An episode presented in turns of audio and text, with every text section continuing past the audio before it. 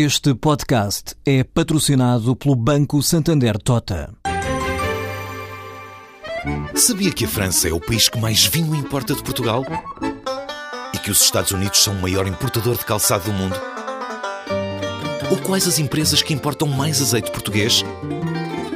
No portal Santander Trade, encontra todas as respostas para internacionalizar a sua empresa, desde mercados a procedimentos, redes de contactos e ferramentas para dinamizar a sua atividade exportadora. Descubra mais em santandertrade.com. Santander Tota, um banco para as suas ideias. Pode dizer sem exagero que os olhos do mundo estão centrados em Frankfurt, na sede do Banco Central Europeu, à espera de que haja novidades no dia de hoje, depois da reunião do Conselho de Governadores. Porquê? Porque justamente a inflação continua a esmorecer na Europa. Na última medição está em meio por cento a subida dos preços no espaço europeu, nomeadamente na zona euro. O crescimento económico no primeiro trimestre foi, em termos gerais, 0,2%, o que não é nada particularmente animador, e o que é um facto é que a recuperação, a saída da recessão em todo o espaço europeu se está a fazer muito lentamente e, sobretudo, sem grande criação de postos de trabalho.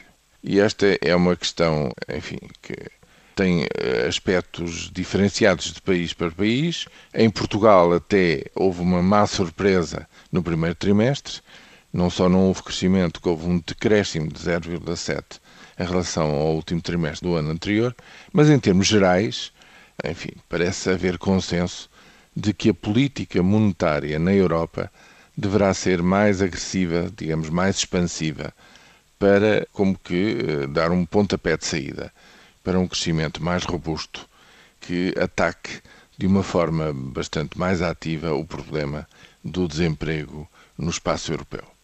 É isso que se espera que seja anunciado hoje, ou seja, porventura, uma redução da taxa de juro, das taxas do euro e, porventura, políticas não convencionais para expandir a oferta da moeda e dar um novo ânimo à economia em toda a Europa, particularmente na zona euro.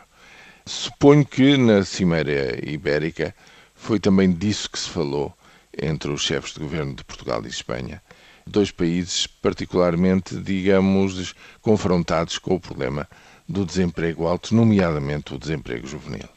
Por tudo isto, veremos até que ponto é que a hora do almoço há novidades, mas quando eu dizia inicialmente que todo o mundo está a olhar para Frankfurt, não é só no espaço europeu, é efetivamente todo o mundo, já que os apelos a uma política monetária mais expansiva, mais agressiva, vem efetivamente dos Estados Unidos, dos países emergentes, de todo lado.